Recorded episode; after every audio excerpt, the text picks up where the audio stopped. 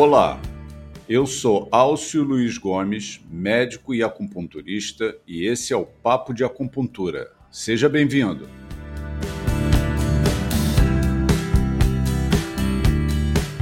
Olá, amigos. Estou com Alexandre Massal médico, mestre pela Faculdade de Saúde Pública da USP, atua como médico acupunturista integrativo no Hospital Albert Einstein, dá aulas no curso de pós-graduação de dor e medicina integrativa do Hospital Albert Einstein, é diretor e docente do, dos cursos de especialização da AMBA, Associação Médica Brasileira de Acupuntura, é diretor de ensino do Colégio Médico de Acupuntura de São Paulo, do qual já foi presidente. É grande prazer que eu estou recebendo então aqui o Alexandre, que vai nos falar um pouco da sua experiência, do seu trabalho e vão ter esse papo aqui nos próximos minutos. Bom dia, como é que tá, Alexandre? Bom dia, muito obrigado pelo convite. Fazia muito tempo que a gente não se falava. Foi um grande prazer de estar recebendo e poder estar é, trazendo essas informações relacionadas à minha prática clínica diária de acupuntura. E estou aqui para poder esclarecer dúvidas, falar sobre é, temas interessantes. Eu acho que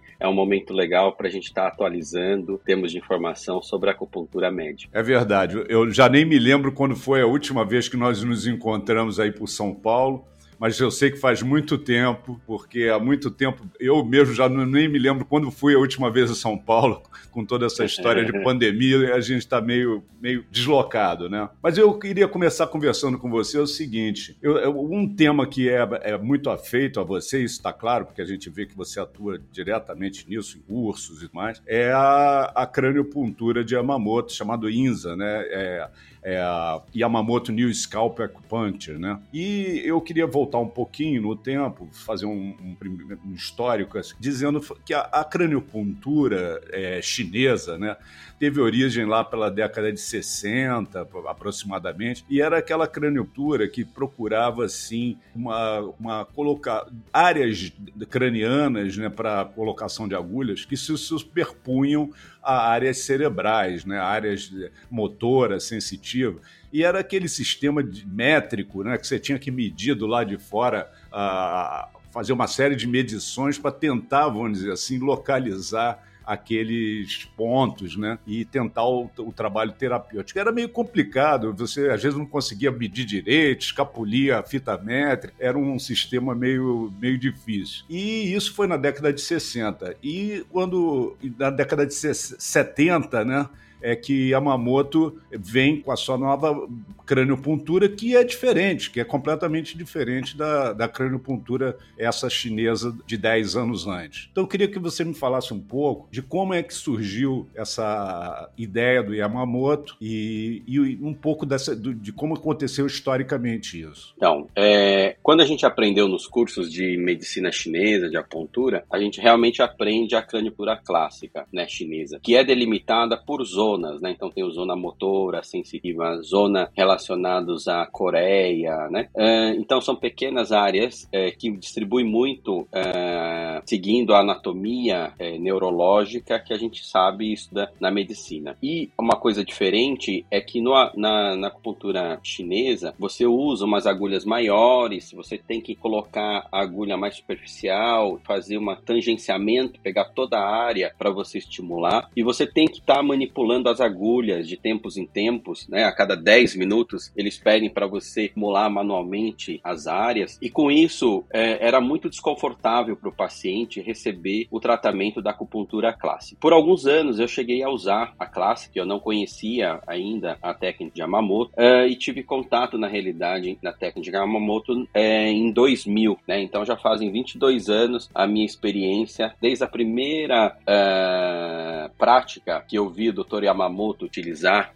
a craniopuntura, né? E, e obviamente foi uma microsistema que me chamou muita atenção, porque o professor Yamamoto, quando veio pela primeira vez ao Brasil, foi em 2000, que aí eu tive a oportunidade de ele ir para o hospital, lá no servidor estadual, onde eu fazia parte. É, na verdade, eu era o primeiro é, médico que na época não tinha ainda a residência médica, mas eu era estagiário e tive a oportunidade então de conhecer Yamamoto, que foi visitar o hospital numa sexta-feira e inicialmente ele foi só visitar para visualizar o hospital e de repente ele falou: "Ah, você tem algum paciente com algum quadro neurológico aí no corredor que eu possa atender, né?" E aí eu comecei a, a investigar a lista dos pacientes e tinha uma paciente que tinha uma perda campo visual central e ele falou: "Ah, então põe dentro da sala aqui que a gente vai atender junto". E aí fui traduzindo ele, ele foi colocando as agulhas e a mulher foi melhorando na hora, então neurológica. Bem, isso já me chamou um pouco a atenção e, e ao mesmo tempo ele falou assim: "Ah, então tem outros". Eu falei para ele que tinha outros casos de dor para atender. Falei, ah, a dor é tranquilo de tratar com, com craniotura, vamos cuidar dos pacientes. E naquela tarde, que eram umas 4 horas da tarde, ele ficou umas 3 horas atendendo com a gente e nós atendemos mais ou menos 30 pacientes naquela tardezinha e eu posso te dizer que todos os pacientes que ele atendeu houve alguma melhora, né? E isso me chamou muita atenção, muita curiosidade em relação a isso. E aí foi quando eu fui buscar uh, a informação ao vivo mesmo no Japão com ele. Perfeito. E agora, até lendo um pouco sobre a história do, do desenvolvimento, como Yamamoto desenvolveu, ele sempre, inicialmente, tratava muito pacientes sequelados de acidente vascular cerebral, correto? Confere?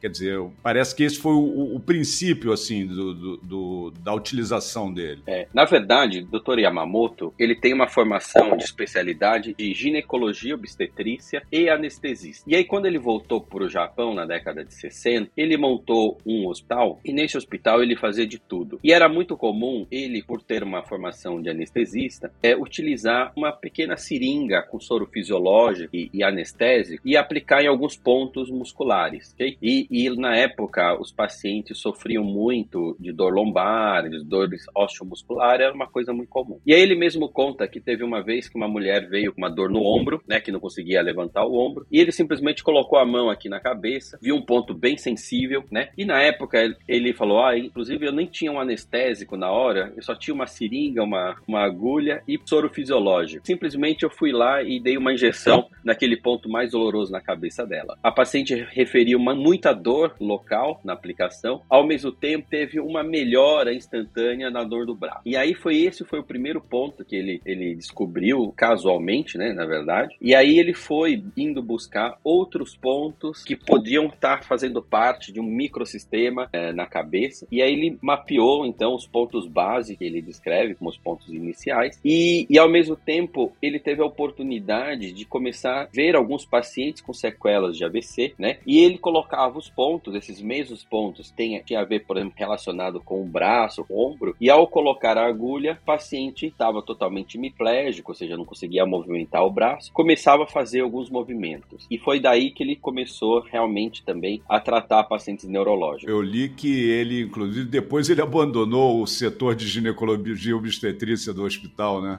Parece que o número de pacientes nessa área neurológica ou da dor cresceu tanto que ele acabou depois se dedicando mais a esse outro campo do que propriamente a obstetrícia, que era o original dele, né? É, na verdade, porque assim, a primeira especialidade dele que ele fez em Nova York foi anestesia. Isso foi na década de 60 e logo em seguida ele foi para a Alemanha fazer ginecologia obstetrícia. E depois ele retornou ao Japão com essas duas especialidades.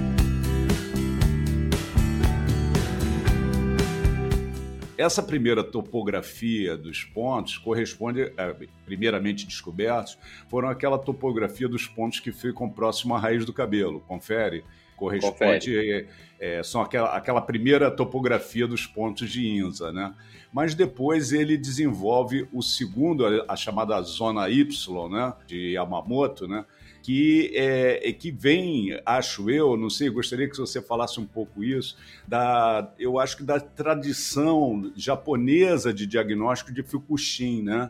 que, é, que é diagnóstico pela palpação abdominal. É, é, isso mesmo? Como é que desenvolveu isso? É, quer dizer, nesse ponto passa a ter, vamos dizer assim, uma já começa a caminhar para um desenvolvimento mais ligado à medicina japonesa, propriamente dito, né? Ou estou enganado? Não, isso mesmo. Então, inicialmente, ele descreve os pontos base, que tem relação como se fosse um microsistema, né? Então, eu vou ter lá o ponto A, por exemplo, que vai pegar toda a patologia da cabeça e cervical. Então, cada ponto tem uma localização de uma parte do corpo, serve para o tratamento. Ele começou a observar que tinha pacientes que a dor retornava é, mais facilidade. E aí ele começou a observar que deveria tratar também é, os órgãos internos. E aí, baseado mesmo na topografia do diagnóstico, chamam de Hara japonês, Hara é barriga, né? O diagnóstico abdominal, ele começou a observar que tinha pontos sensíveis é, no abdômen que representava os órgãos. E, e com isso, é, nesses pontos, ele começou a tentar descobrir pontos que melhoravam aqueles pontos sensíveis no abdômen. E aí foi quando ele cobriu os pontos Y,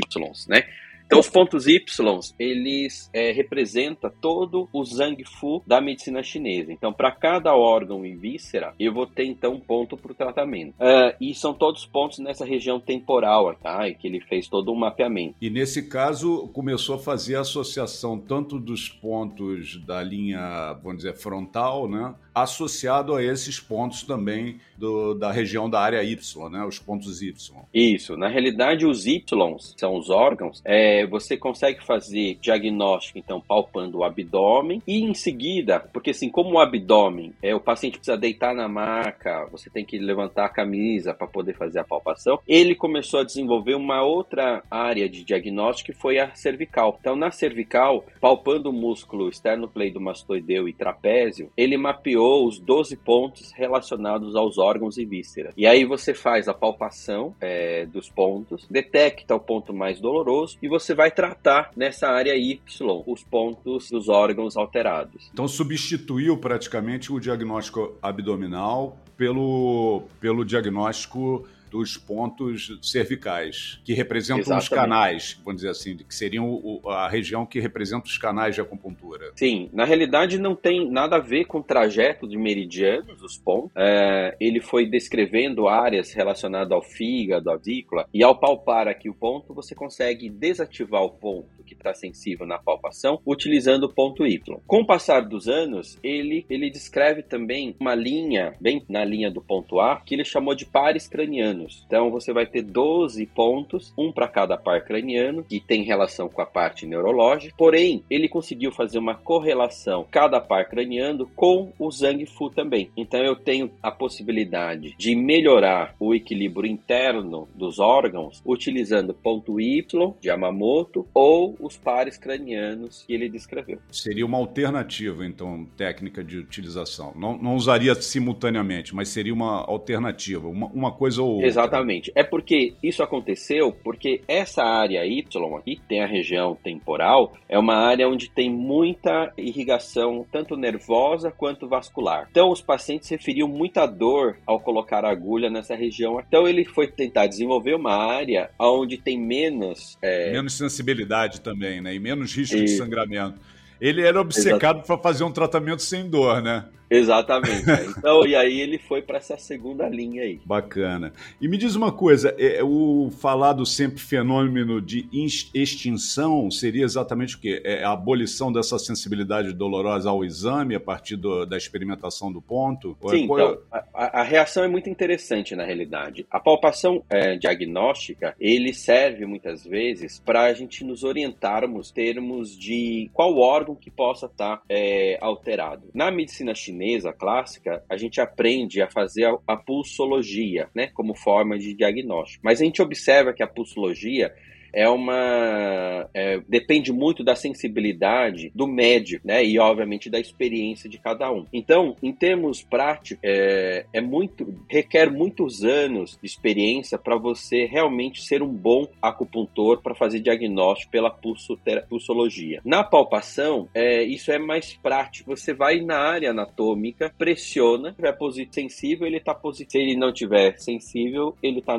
é, negativo. E o mais legal é que o paciente você palpa, por exemplo, aqui no esternocleidomastoideu, o ponto do fígado que está sensível, e ao agulhar o ponto do fígado pondente, ao, ao retornar na palpação, a dor some, né? Então, isso é muito legal porque o paciente ele tem uma sensação de melhora na hora, né? E aqueles pacientes confiavam sobre o efeito ou não da acupuntura, quando você faz esse tipo de palpação e agulhamento paciente não fica com dúvidas exatamente. É, é, nesse caso, diferentemente até do pulso, o paciente tem a experiência da mudança, né? Porque no pulso a experiência da mudança é de quem é do, do, observador, do médico, no caso. E nesse caso, não, ele pode sentir a mudança já imediata, né? Interessante isso. E é muito legal, porque o paciente chega com uma dor, assim, ao palpar, e aí tem depois, ele desenvolveu numa segunda, ah, uma terceira fase, uma palpação aqui no braço, e é nessa palpação no braço eu consigo investigar se o paciente tem cervicalgia, dorsalgia, lombalgia, ou se ele tem algum problema na parte neurológica. Então, ele me dá esse diagnóstico também. Agora, você, você acha, você vê a aplicabilidade da, da craniocultura de Yamamoto é, de uma forma também ampla ou você delimita algum, alguma área específica clínica, que eu digo, né? uma área clínica assim, onde é, é, a gente sabe que os problemas têm, cada problema tem o, a sua, sua resolutibilidade, evidentemente, né? É, não se resolve tudo completamente, às vezes se alivia, mas você você vê, no caso, uma aplicabilidade específica para uma determinada área ou, ou, você inclui todas as áreas como passíveis de tratamento? Bom, fica bem claro que a craniopuntura de Yamamoto tem excelentes resultados para o tratamento da dor, principalmente ósseo-musculares e para muitos casos de sequelas neurológicas. Uh, ao mesmo tempo, eu tive a oportunidade de manter um ambulatório na Secretaria da Agricultura do Estado de São Paulo por 14 anos e nesse ambulatório eu desenvolvi a craniopuntura de Yamamoto. Então, nesse, nesse ambulatório, só poderia ser feito Yamamoto, não poderia misturar com a acupuntura sistêmica. Esse objetivo foi, primeiro, é, inicial, pela dificuldade de ter um espaço, várias macas de fazer craniopuntura clássica. Então, na craniopuntura de Yamamoto, possibilita com duas cadeiras eu atender vários pacientes, né? Uh, ao mesmo tempo, eu queria é, ver como era o resultado da craniopuntura a longo prazo, só utilizando ela, né? Porque no consultório particular, no consultório privado, é, a gente acaba misturando várias técnicas e o, paciente vai melhorando, mas você não sabe que realmente melhorou. Claro, certo? claro. É. E nisso eu tive a oportunidade de plantar somente craniopuntura, que era um serviço público e era voluntário. E eu posso te dizer que em 14 anos dá para montar um, um ambulatório ou um consultório só utilizando a INSA. Pois é, eu ia, eu ia até aproveitar esse, que era uma questão que eu ia te perguntar mesmo, é, se como é que está hoje? Existe algum ambulatório, algum serviço público onde está sendo feita ou é, esse, esse teu trabalho se encerrou em algum momento? Você falou, no, usou aí tempo passado, algo, algo que você fez, mas há uma continuidade disso em algum local aí em São Paulo? O que acontece foi o seguinte: a Secretaria da Agricultura, em 2014, ela mudou de espaço. Então ela ficava aqui em São Paulo, perto da, da Imigrantes, que era um espaço bem amplo, e foi para o centro da cidade. E aí, nesse período, então, não tinha mais espaço para ambulatório e a gente acabou encerrando as atividades. Né? Uh, na Prefeitura de São Paulo, graças à, à INSA, é, hoje nós temos mais de 50 médicos contratados na prática de craniopuntura e acupuntura sistêmica. Oh, que fantástico. Na realidade, você tem hoje vários postos de saúde que praticam é, acupuntura médica em São Paulo. E nós fizemos em 2006 até 2010, que foi uma gestão de prefeitura, na cidade de Campinas, nós é, fizemos um projeto, treinamento de mais de 100 médicos da rede pública. É, eram médicos principais do PSF, ou seja, Programa de Saúde da Família, e também nos postos de saúde, e com o objetivo de tratamento de dor com a craniopuntura de Yamamoto. Então, nós fizemos uns cursos para que o médico que não fazia acupuntura, mas soubesse manipular e colocar as agulhas na craniopuntura com o objetivo de redução de e dor. E isso está mantido? Mantém esse, esse projeto? Tá, ainda existe? Então, aí, aí que acontece. Em quatro anos, é, houve uma redução de mais de 50% do consumo de anti-inflamatório em Campinas. Só que o que acontece? Na política, é, ela é implantada de acordo com quem está no, no poder, né? Está na prefeitura ou não. E aí, quando saiu o prefeito, Campinas meio que acabou o projeto. Então, é, infelizmente, coisa, é, eles não deram a continuidade em Campinas em relação a esse é, projeto. É, que, que impressionante isso. Agora, em São Paulo continua. Esses 50 médicos que você falou, citou, mantém, se mantém em atividade usando o INSA. Não exclusivamente, mas utilizando é, uma, também isso. É, uma boa parte dos postos, na realidade, hoje, os médicos que estão na rede pública, é, muitas vezes eles preferem usar a craniopuntura de Yamamoto, porque é, você não precisa ter muito espaço de maca para deitar o paciente. É, você aplica a agulha muito rápido. Né? Quem você tem a habilidade, em dois, três minutos você faz todo o tratamento e o agulhamento. E com isso, ele consegue fazer toda a agenda dele num tempo mais rápido. Então, eles utilizam bastante bastante a craniopuntura. E, mas você tem notícia de lo outros locais fora de São Paulo, do estado de São Paulo, ou, ou não? No Brasil, assim, que, que venham utilizando sistematicamente? Então, é, eu tenho muitos alunos, né? E muitos alunos vendo o projeto, eles começam a fazer alguns ambulatórios é, em cidades pequenas. Uhum. Então, por exemplo, em Salvador, tem umas cidadezinhas menores que eu tenho vários ex-alunos que tem lá um pequeno ambulatório, faz acupuntura mas muitas vezes acaba usando a craniopuntura de Yamamoto. Eu sei que o Yamamoto tem uma história na Alemanha, né? Eu não sei se a mulher dele é alemã, é, não sei se é daí. Eu sei que ele passou Isso. por lá, ele tem uma história, um histórico na, na Alemanha. E aí, provavelmente na Alemanha, a INSA está bem difundida também, assim como no Japão. Há algum outro local assim no mundo onde tenha uma boa penetração? Você chamaria atenção para algum local? Ó, o professor Yamamoto, quando ele fazia seminários deles, é, vinham médicos e acupunturistas do mundo todo, né? É, na realidade, é, quem começa a praticar Yamamoto percebe de uma forma muito interessante o resultado, não só para o paciente, mas também para o, o médico que aplica a craniopuntura, né? Porque muitas vezes o resultado é tão surpreendente que no começo a gente até desacredita o efeito total que essa possa proporcionar.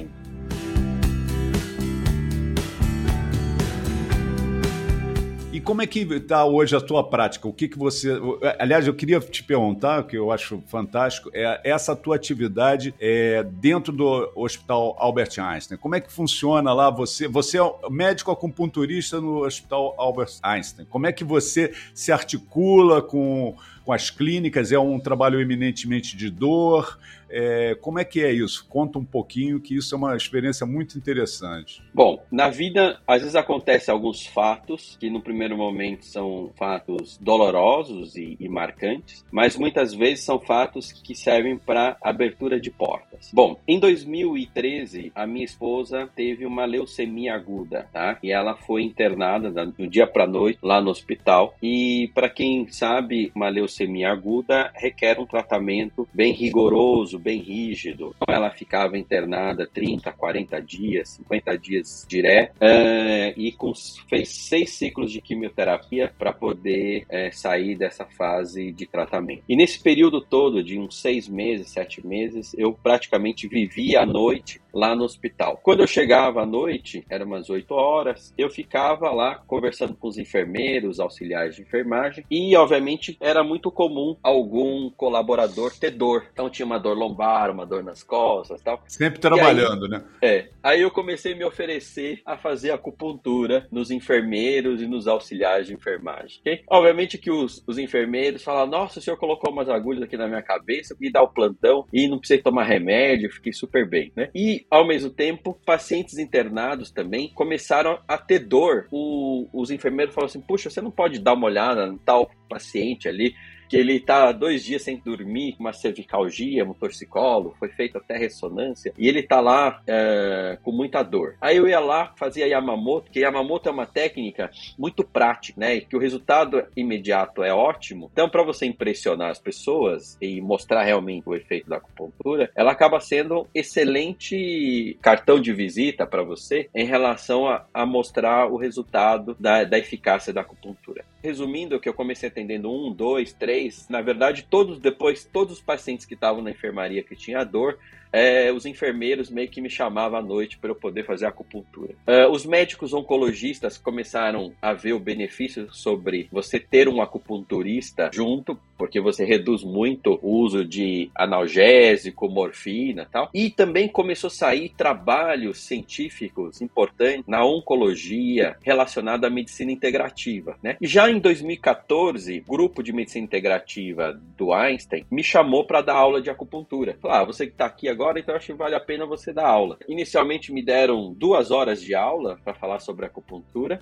E desde 2014 até hoje, eu sou o professor de lá. E é, hoje eu tenho 10 horas de aula para falar sobre acupuntura. Fantástico, muito legal. E, e aí, esses últimos congressos que tem tido de oncologia, e todos eles colocam a importância da medicina integrativa e, ao mesmo tempo, colocam a importância da acupuntura, principalmente o tratamento da dor e a redução dos efeitos colaterais de químio e radioterapia. Então, isso foi criando e ganhando um escopo muito importante e ao mesmo tempo, como a gente maneja muito bem a questão da dor, o próprio grupo da dor do Einstein também me convidou para dar aula de acupuntura no grupo da dor. Por quê? Porque hoje já está no consenso que a acupuntura é uma excelente opção não medicamentosa controle da dor. Então hoje você integra a equipe de, de dor do, do, do Einstein. Seria, isso, isso. isso né? Como é sempre as clínicas de dor que são multidisciplinares e tem sempre é um, são processos difíceis de se controlar, dor crônica, né, ou dor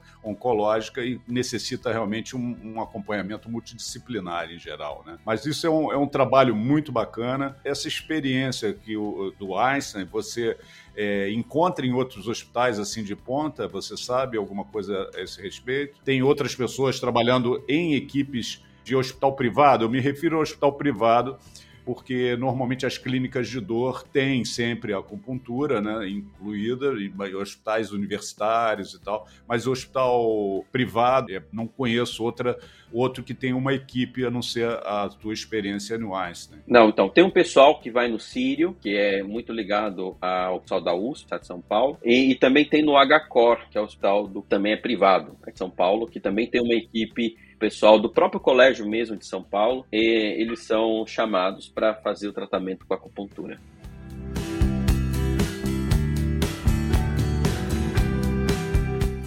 Antes de encerrar, te perguntar assim, um pouco da tua história de vida, né? Você é, é neto de japoneses, como é que é a história da tua família? Se você puder passar um pouco isso pra gente. Então, eu sou já da quarta geração da, aqui em Brasil japonês, eu sou Yonsei, né? Yonsei, é, esse termo eu não conhecia. É, isso, é a, é a quarta geração. E meus pais, obviamente, também são de origem japonesa. Meu pai é médico acupunturista. Ah, é né? médico então, acupunturista, legal. Foi ele que acabou me incentivando muito a estar na acupuntura. O fato de ele fazer acupuntura, mesmo na faculdade, eu me interessei, tá vendo um pouco essa acupuntura. E no quinto ano de medicina, eu tive a oportunidade de fazer participar da, da primeira turma da AMBA, da especialização. Né? Na época, eles até aceitavam o acadêmico, porque como no sexto ano eu ia ter o CRM, eu poderia estar justificando de ter feito. Mas hoje já não pode mais, né? Hoje você precisa ter ser médio para poder fazer o curso de especialização. E, e com isso, o Dr. Rui, que era na época o presidente da AMBA, que ainda continua agora, ele me convidou para ser o estagiário lá no servidor estadual que montou-se um ambulatório de acupuntura. E com isso acabei ficando nesse ambulatório, comecei a dando aula e aí estou nesse mundo todo agora, é, mantendo assim as aulas da AMBA, aulas do colégio Médio Paulo do brasileiro e também agora no Einstein, que tem muita coisa uh, a ser feita.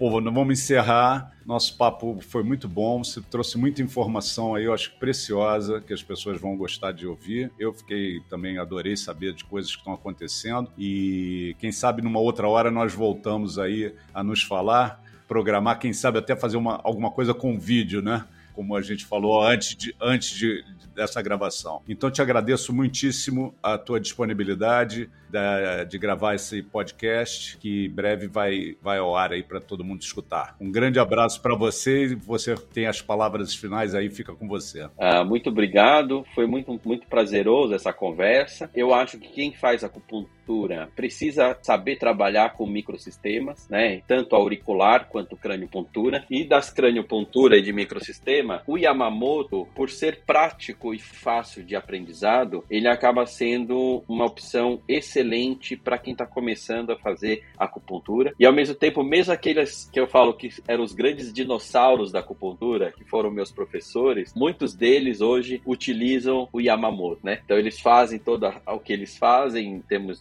conhecimentos mais antigos, mas a maioria hoje aderiram ao uso da craniopuntura de Yamamoto. Isso me deixa muito orgulhoso, né? Porque foram todos os meus professores é, e observam o valor dessa informação com o resultado nos pacientes. Legal, muito bom. Eu vou acrescentar uma perguntinha aqui, uma curiosidade. O Yamamoto está vivo, doutor Yamamoto? Está vivo, está com 92 anos, né?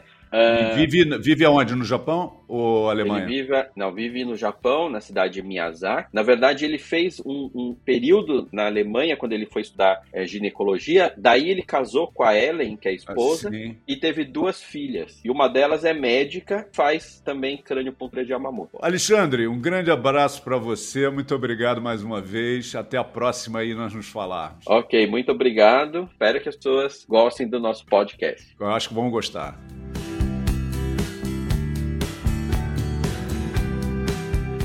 Bem, esse foi o Papo de Acupuntura.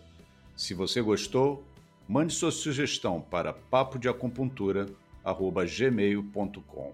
Até o nosso próximo episódio.